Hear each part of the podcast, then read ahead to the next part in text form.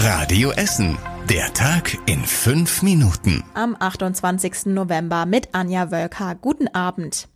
Für einige Essener Autofahrer ist es wohl ein Grund zum Ausatmen. Im Streit um die Dieselfahrverbote bei uns in der Stadt hat es offenbar einen Durchbruch gegeben. Am Mittwoch hat das Oberverwaltungsgericht einen Vergleich zwischen der deutschen Umwelthilfe, der Stadt und dem Land NRW gefunden. Damit könnten die drohenden Fahrverbote für 18 Stadtteile und die A40 vom Tisch sein. Genaue Details gibt es aber noch nicht. Die will das Oberverwaltungsgericht nächste Woche verkünden.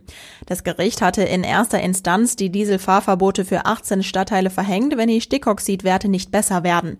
Stadt und Land waren daraufhin ans Oberverwaltungsgericht gezogen, weil sie schon viel für bessere Luft tun. Der Essener Rat war heute Morgen nochmal Thema bei uns. Die Politiker haben nämlich die Stadtfinanzen für die nächsten Jahre beschlossen. CDU und SPD hatten sich im Vorfeld schon auf einige Änderungen im Haushalt geeinigt. Gestern Abend wurden dann unter anderem mehr Geld für Stadtteilstreifen und eine neue zentrale Bürgerhotline beschlossen. Sie soll in Zukunft unter der 115 erreichbar sein.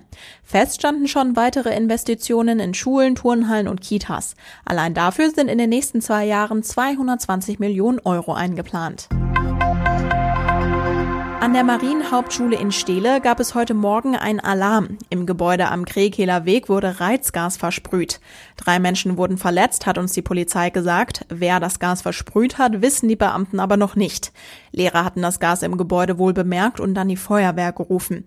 Zu dem Zeitpunkt war Pause und die meisten Schüler auf dem Schulhof. Die Polizei hat jetzt Anzeige wegen Körperverletzung gegen Unbekannt gestellt. Für die Schüler am Krekeler Weg wurde der Unterricht den Rest des Tages gestrichen. Der Essener Baukonzern Hochtief baut im Südviertel eine neue Konzernzentrale. Die alten Hochtiefgebäude am Opernplatz und an der Rellinghauser Straße werden komplett abgerissen. Danach entsteht auf dem Grundstück ein neues Gebäude mit sechs Stockwerken. Es soll transparent und offen werden und einen begrünten Innenhof und begrünte Dächer bekommen. Hochtief hofft, dass die neue Konzernzentrale 2023 fertig wird. Dann feiert das Unternehmen nämlich sein 150-jähriges Jubiläum. Die Entwürfe könnt ihr euch auf radioessen.de angucken.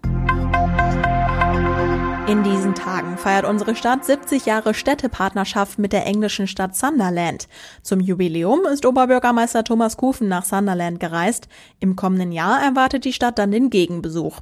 Kufen spricht bis Samstag unter anderem mit Vertretern des Jugendparlaments über Europa und die gemeinsame Zukunft. Außerdem tauschen sich die Delegationen vor allem über die Stadtentwicklung und grüne Themen aus. Die Partnerschaft mit Sunderland ist die längste der Stadt Essen. Auch im nächsten Jahr gibt es Grund zum Feiern, denn vor zehn Jahren wurden wir zur Kulturhauptstadt ernannt. Außerdem hatte 2010 das Ruhrmuseum aufgemacht. Anfang Januar gibt es deshalb eine große Geburtstagsparty im Museum auf Zollverein. Besucher zahlen an zwei Tagen keinen Eintritt und bekommen jede Menge Torte.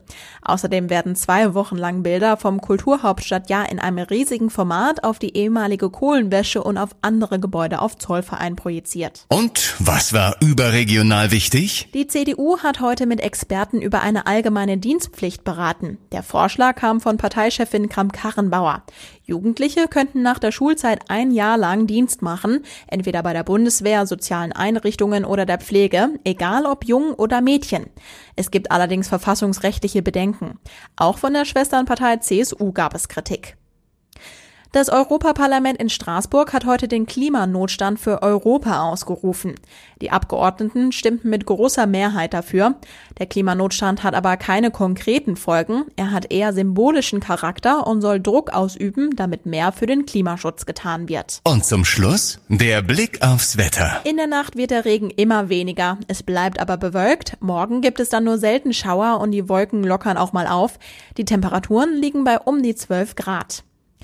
Die nächsten aktuellen Nachrichten bei uns aus Essen gibt's morgen früh ab 6 Uhr bei Radio Essen im Programm. Euch einen schönen Abend und eine angenehme Nacht. Bis morgen. Das war der Tag in fünf Minuten. Diesen und alle weiteren Radio Essen Podcasts findet ihr auf radioessen.de und überall da, wo es Podcasts gibt.